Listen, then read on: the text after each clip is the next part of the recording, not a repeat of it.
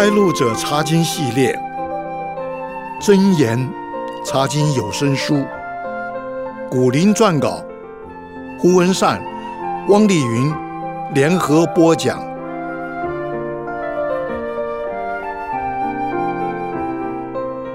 亲爱的弟兄姐妹平安，我是文善，我是丽云，弟兄姐妹好。上次我们已经查考到箴言第六章。在这一章里面有四个重点，丽云，你还记得前面两个重点是什么吗？记得，第一个重点是不要随便为人做担保，第二个重点是不要做懒惰的人。是的，现在我们就接着来查考箴言第六章里面的第三个重点，从第十二节到第十九节，请丽云先读第十二节到第十五节。好的。箴言六章十二到十五节：无赖的恶徒，行动就用乖僻的口，用眼传神，用脚示意，用指点画，心中乖僻，常设恶谋，布散纷争，所以灾难必忽然临到他身，他必顷刻败坏，无法可治。智慧教师要年轻人谨防一种人，他们是无赖的恶徒。无赖的恶徒，在旧约原文希伯来文的意思是撒旦的人。作者对这种人有很生动的描写。你看，把他们的口、眼、手和脚全都刻画出来了。对，这种人用口到处说谎，搬弄是非，又用他们的眼睛、手和脚来彼此传递暗号，做陷害人的勾当。所以，我们平常最好不要随便跟人家挤眉弄眼的，免得引起误会。你提醒的好，智慧教师还描写这种人心中乖僻。乖僻这个字眼在原文是复数，表示在这种人的心中充满了各种邪恶的念头，到处去制造纷争，唯恐天下不乱。那么，这种人会有什么结局呢？他们的结局就是。灾难会忽然间临到他们，使他们遭受到无法挽救的损失。是的，接下来第十六到第十九节列出了神所恨恶的七件事情，都是这种恶人所做的。箴言六章十六到十九节写着说：“耶和华所恨恶的有六样，连他心所憎恶的共有七样，就是高傲的眼。”撒谎的舌，流无辜人血的手，图谋恶计的心，飞跑行恶的脚，图谎言的假见证，并弟兄中布散纷争的人。先说六样，后来再追加一样，变成七样。这是希伯来诗歌题材的特色，在别的智慧书里面也会找到类似的表达方式，而且这种说法。通常是在强调那第七样。丽云在刚才念的那段话里，第七样是什么呢？是弟兄中不散纷争的人。比较浅白的说法，就是在亲友当中挑拨离间、制造纷争的人。这种罪行，就连教会里的弟兄姐妹都需要被提醒，不要去犯。所以，使徒保罗在哥林多前书第一章那里劝导信徒。不要结党纷争。箴言第六章的最后一段经文，从第二十节到第三十五节，还有一个重点，就是警告年轻人不要被淫妇诱惑了。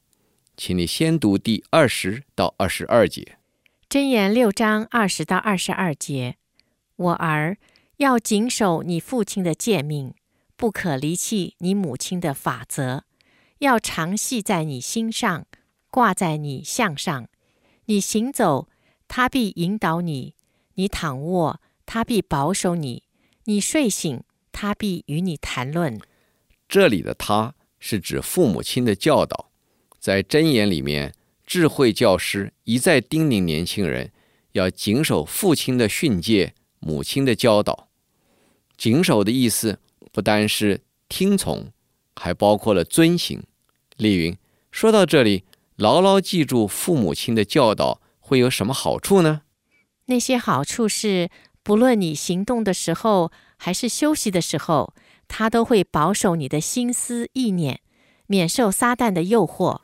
对，我们曾经说过，在旧约时代，以色列人的父母有责任将神的诫命传授给儿女，做儿女的就应该去遵行，然后再代代相传下去。到了新约时代，使徒们依然强调这项使命。请你念一下《以弗所书》六章一到四节。《以弗所书》六章一到四节，你们做儿女的，要在主里听从父母，这是理所当然的。要孝敬父母，使你得福，在世长寿。这是第一条带应许的诫命。你们做父亲的，不要惹儿女的气，只要照着主的教训和警戒养育他们。由此可见，基督徒的父母自己要先明白主的教训，然后才能用主的教训去帮助儿女，这样就不会凭自己主观的判断和成见去管教，以致惹儿女的气。而子女的心态是摄取父母的谏言，这样才能得到神所应许的福分。接下来有一个非常具体的例子，说到记住神的诫命会有什么益处。请丽云读箴言六章二十三到二十六节。好的，箴言六章二十三到二十六节，因为诫命是灯，法则是光，训诲的责备是生命的道，能保你远离恶妇，远离外女谄媚的舌头。你心中不要恋慕她的美色，也不要被他眼皮勾引，因为妓女能使人只剩一块饼。淫妇猎取人宝贵的生命。灯放在路上，用来照明我们所走的路。神的诫命是灯，如果记住了，就会照亮我们的人生道路。光是指诫命的本质，就像约翰福音一章九节所说的：“主耶稣是真光，照亮一切生在世上的人。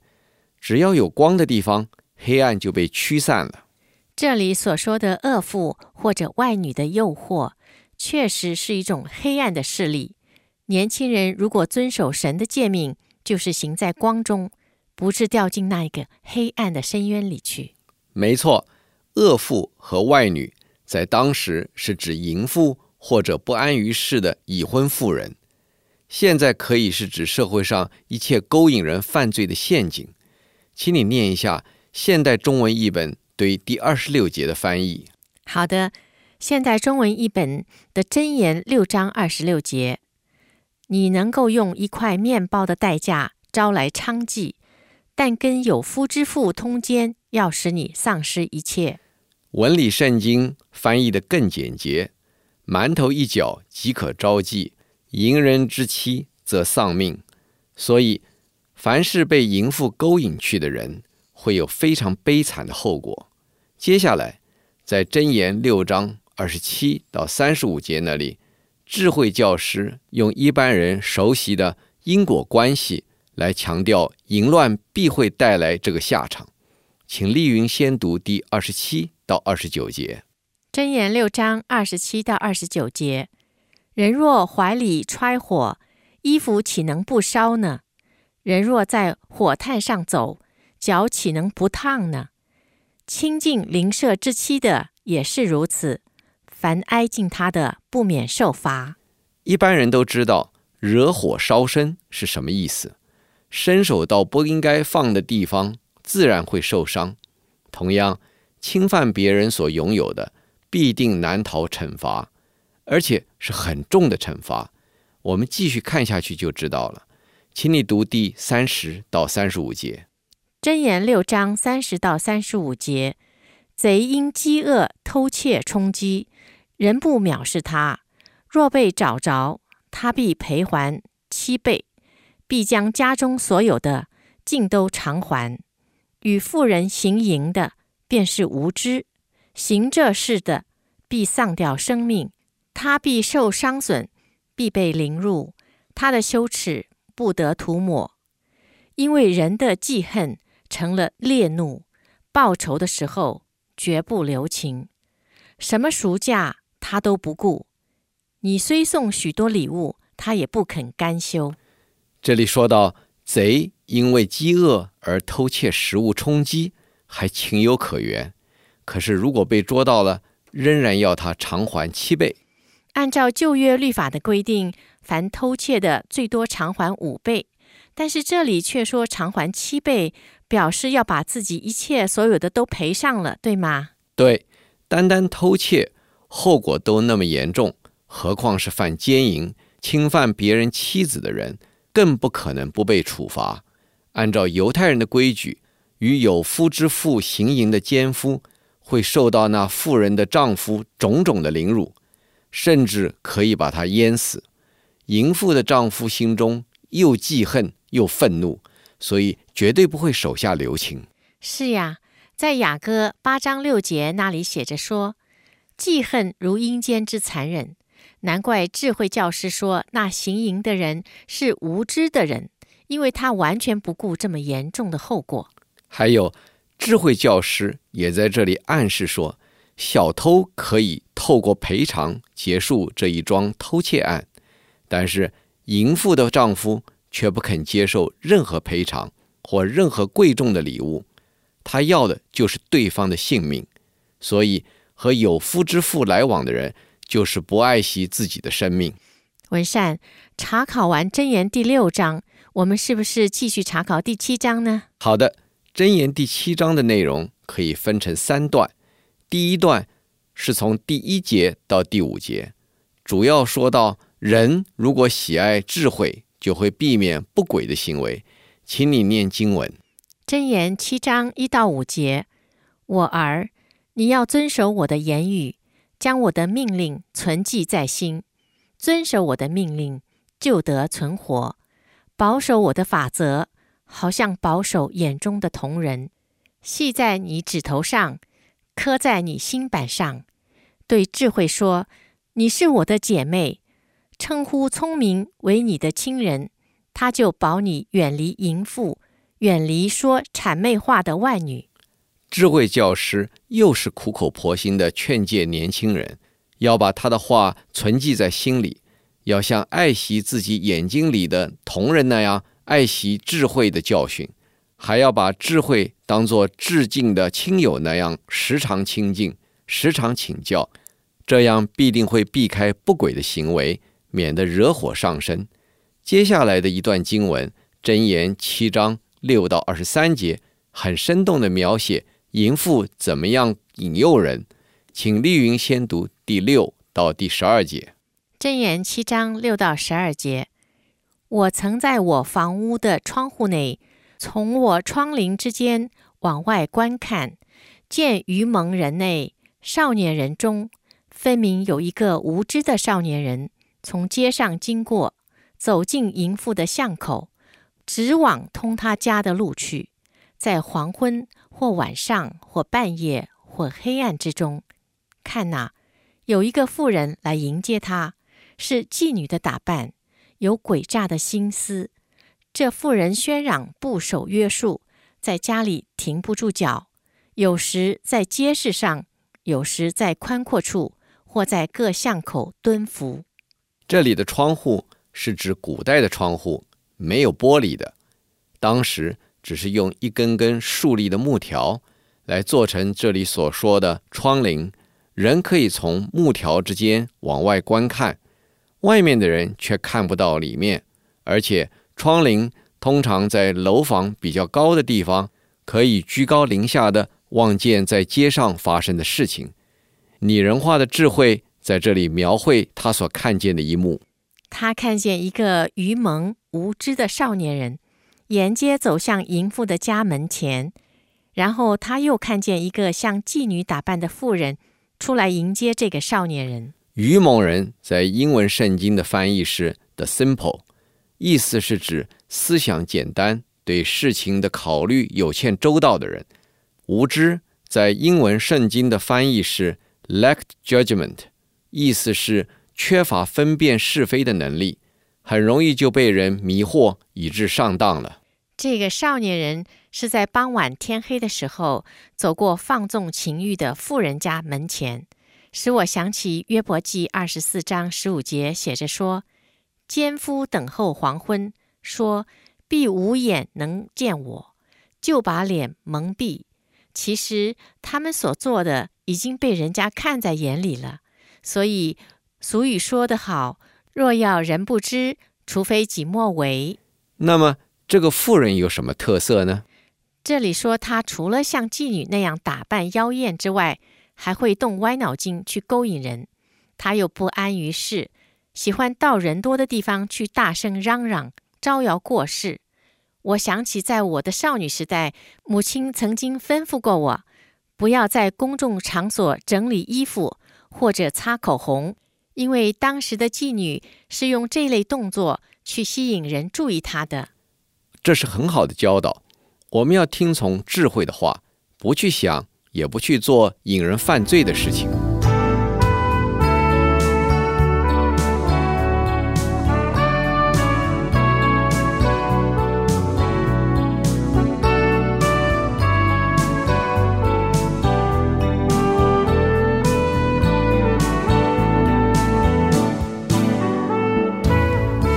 现在我们继续来查考箴言七章十三到二十节，看看放纵情欲的妇人怎么样引诱那个无知的少年人。好的，我来读经文，箴言七章十三到二十节，拉住那少年人，与他亲嘴，脸无羞耻，对他说：“平安记在我这里，今日才还了我所许的愿，因此我出来迎接你。”恳切求见你的面，恰巧遇见了你。我已经用绣花毯子和埃及线织的花纹布铺了我的床，我又用墨药、沉香、桂皮熏了我的榻。你来，我们可以饱享爱情，直到早晨。我们可以彼此亲爱欢乐，因为我丈夫不在家，出门行远路，他手拿银囊。必到月望才回家。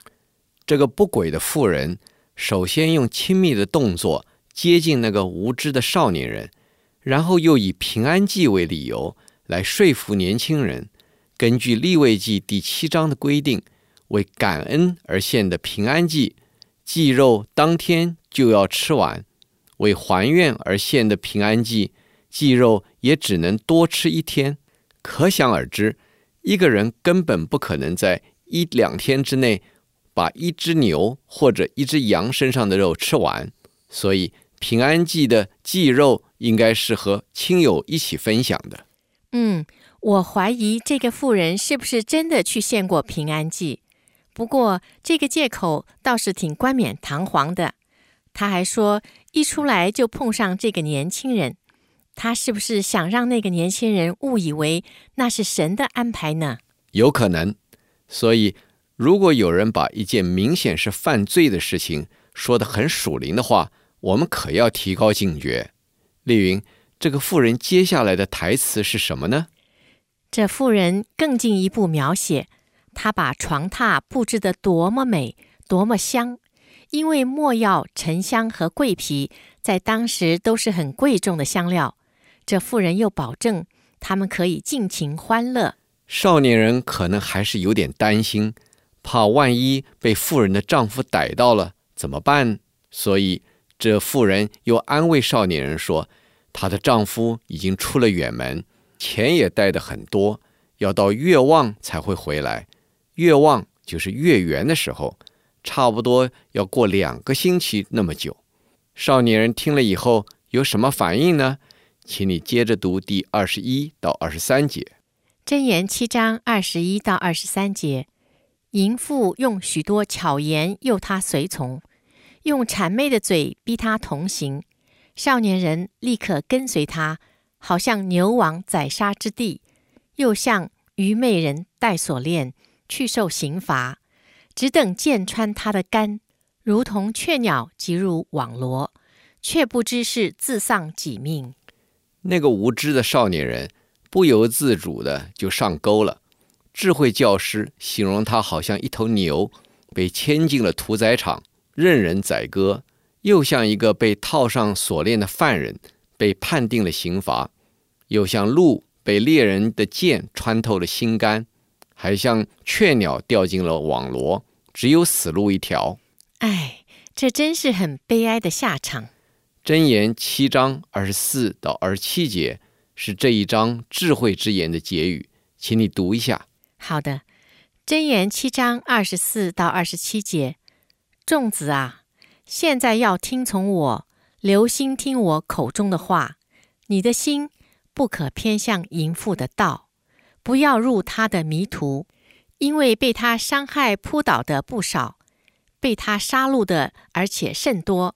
他的家是在阴间之路，下到死亡之宫。智慧教师再次提醒年轻人，要好好保守自己的心，千万不要被淫荡的话迷惑了，就糊里糊涂的跟着去送死。以前受害的人已经不计其数，所以千万不要心存侥幸，以为别人会上当，他就不会。换句话说，要不要去接近引诱，是人自己可以做主的。但是，万一人选择了淫乱，进入了他的家门，那么后果如何，就由不得人自己做主了。对极了，智慧教师一再指出，那后果一定非常悲惨。好，我们说过，箴言第一章到第九章都是这卷书的引言，其中的第一章到第七章主要是给年轻人的忠告。不过，其他年龄层的人也应该听。丽云，在这七章经文里面已经提过哪些重点了？智慧教师教导人要敬畏神，要谨守神的诫命，要听从父母亲的教训。要远离恶事，尤其是要远离放纵情欲的事。是的，这都是智慧教师一再强调、一再叮咛的事。现在我们接着来查考箴言第八章，这一章被认为是赞美智慧达到最高潮的一章箴言。我们可以把它分成四段来查考。第一段从第一节到第五节是这一章的引言。智慧呼吁人听从他。我来读经文，箴言八章一到五节：智慧岂不呼叫？聪明岂不发声？他在道旁高处的顶上，在十字路口站立，在城门旁，在城门口，在城门洞，大声说：“众人呐，我呼叫你们，我向世人发声，说：愚蒙人呐。”你们要会悟灵明，愚昧人呐、你们当心里明白。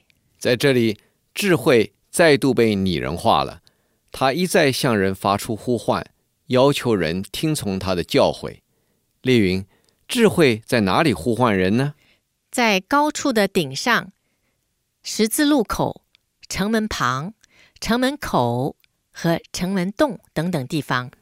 高处的顶上。是指路旁的高岗上，十字路口是通往东南西北的交通要道，而城门旁、城门口和城门洞在古代也都是大家喜欢聚集的地方。智慧就在那儿向人发出呼唤，使人人都听得见。智慧真是不偏待人。这里说到，他向众人、世人、愚蒙人和愚昧人都发出呼唤。是的。众人在旧约原文希伯来文是指有地位的人，而世人在原文是指普通的人。至于愚蒙人和愚昧人是谁，我们已经介绍过好几次了。丽云，你还记得他们是什么样的人吗？记得，愚蒙人是指思想简单、只顾眼前享受、不顾将来有什么结局的人；而愚昧人是指很顽固的人。对。他们也被称为无知的人、愚笨的人。智慧在这里说，如果他们肯接受智慧的教训，也会变得有机智、有见识。